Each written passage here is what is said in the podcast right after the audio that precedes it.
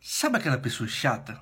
Aquela pessoa mal educada, aquela pessoa azeda, aquela pessoa amarga, que chega perto de você já começa a falar dos outros, já começa a inventar mentira, já começa, meu Deus, sabe, que ela faz parte da sua vida também, entendeu? Ela faz parte da minha, ela faz parte de, da vida de todo mundo. Só que eu comecei a reparar e comecei a estudar, claro, sobre isso e, e olhar com um olhar atento. Dizer, cara, será que de fato essa pessoa não consegue ser diferente. Ela não consegue ser diferente. E fiquei olhando, fiquei observando isso, né? Fiquei observando.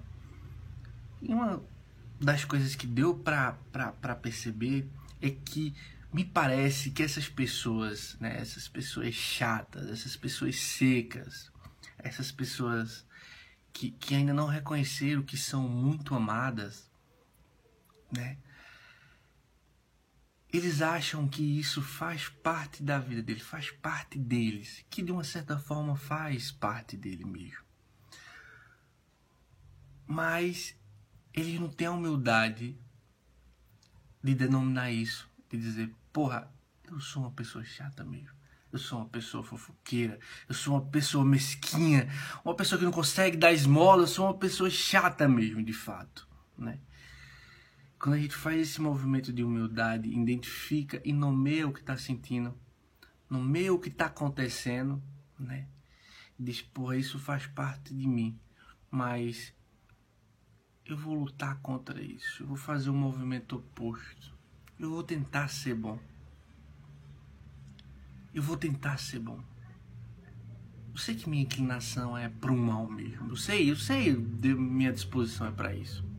Mas eu vou lutar contra isso. Eu vou fazer diferente. Eu não vou aceitar mais isso. Entende?